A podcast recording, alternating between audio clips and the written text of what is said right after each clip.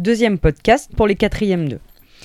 Maintenant que nous avons noté le grand 1, grand A de la leçon, l'industrialisation modifie l'économie au 19e siècle, grand A des inventions qui bouleversent l'économie et les paysages, euh, nous pouvons reprendre euh, le cours du travail que je vous avais demandé, puisque c'est à partir de là que je vous avais demandé de travailler. Je vous avais demandé de d'abord euh, d'observer un diaporama et de l'étudier attentivement. Ce diaporama, il, qu'est-ce qu'il nous montre? Il montre d'abord sur la première diapositive de la première partie, sur cette carte qui nous présente les industries et le chemin de fer en Europe en 1850, que le chemin de fer va se développer euh, bah, tout d'abord euh, dans des zones euh, d'extraction minière hein, et dans des zones industrielles où l'économie est centrée autour des industries textiles ou des industries métallurgiques liées à la construction. Donc effectivement, si on regarde les diapositives, cette grande carte issue du manuel, Qu'est-ce qu'on voit? Eh On voit que le chemin de fer se développe d'abord dans ces régions industrielles. Euh, ce n'est pas étonnant parce que euh, le chemin de fer, il est à la fois euh, la conséquence, mais aussi une cause de l'industrialisation. Conséquence de l'industrialisation, bah, tout d'abord parce qu'il parce qu'il permet grâce à la machine à vapeur, on peut fabriquer des locomotives à vapeur et on invente le train. Mais c'est aussi une cause de l'industrialisation parce qu'il va permettre à l'industrie de se développer et d'exporter ses marchandises, de distribuer les marchandises qu'elle produit. On voit aussi, si on regarde la, carte des industries et chemins de fer en Europe, en 1850, que euh, ensuite, euh, en plus des régions industrielles, le chemin de fer se développe principalement autour des très grandes villes, hein, des grandes villes, si on regarde le Royaume-Uni, Londres, Glasgow, en France, Paris, Berlin en Allemagne, Bruxelles en Belgique, Amsterdam aux Pays-Bas, ainsi de suite. Quand on prend ensuite le document qui montre euh, la longueur des voies ferrées, on voit à quelle rapidité se développe ce chemin de fer. Euh, si on compare, euh, par exemple, dans le tableau qui compare la longueur des voies ferrées dans les cinq pays du monde les mieux équipés au XIXe siècle, les États-Unis, le Royaume-Uni, l'Allemagne, la France et la Russie, quand on voit en 1840 4537 km de chemin de fer, de voies ferrées aux États-Unis. 40 ans plus tard, c'est 150 000 km. Donc on passe de 4 000 à 150 000. Si on prend l'exemple de la France, en 1879, c'est en 1840, pardon, c'est 579 km. C'est 23 000 en 1880. Donc très très rapidement, hein, le pays s'équipe euh, s'équipe, les pays européens et industrialisés s'équipent de, de chemin de fer. Si vous regardez ensuite la diapositive qui montre quatre fois la carte de la France à différents moments, en 1837, en 1850, en 1860 et en 1870, vous voyez que le chemin de fer naît en France autour de Paris, qui est la capitale, et dans la région industrielle euh, du Rhône, autour de Saint-Étienne, Roanne, Lyon, Montbrison. Et vous remarquez ensuite, vous remarquez ensuite que euh, le chemin de fer va se développer rapidement. Hein. en 1850, il forme un réseau en étoile autour de Paris, ce qui explique pourquoi il est toujours comme ça à l'heure actuelle.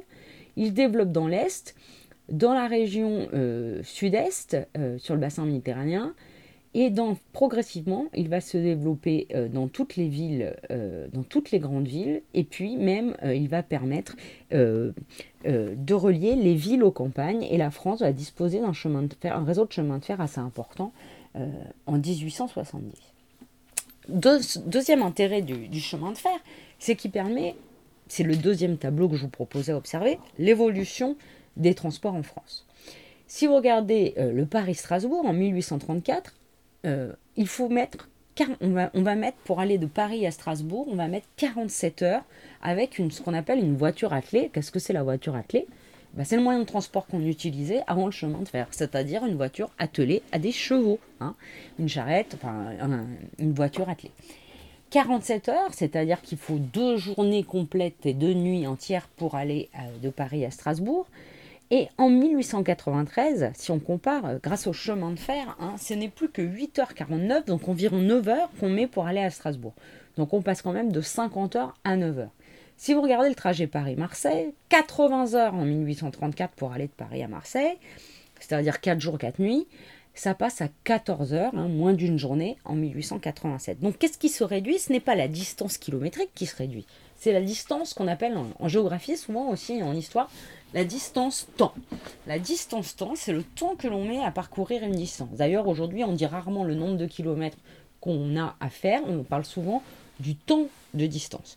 Donc effectivement, euh, la distance s'est réduite dans un, dans un, colossalement, hein, et c'est vraiment une grande révolution, parce que euh, cette euh, distance en qui se réduit permet de transporter les marchandises, mais aussi les hommes, hein, les passagers, en un laps de temps qui est beaucoup plus rapide que lorsqu'on utilisait la force animale pour les transports, hein, quand on utilisait les chevaux.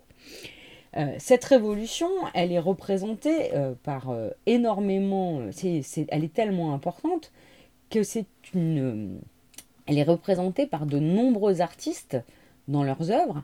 Elle est représentée par de nombreux artistes dans leurs œuvres. On peut prendre l'exemple par exemple de Claude Monet, hein, qui va peindre grand peintre impressionniste, dont les tableaux sont conservés la plupart du temps au musée d'Orsay, qui va peindre la gare Saint-Lazare et les trains euh, qui y arrivent. On peut euh, aussi prendre l'exemple d'un anglais, d'un artiste anglais, William Turner, qui peint le tableau Pluie, Vapeur, Vitesse, dans lequel on voit un train circuler sur un viaduc. Et on peut même terminer euh, par l'exemple euh,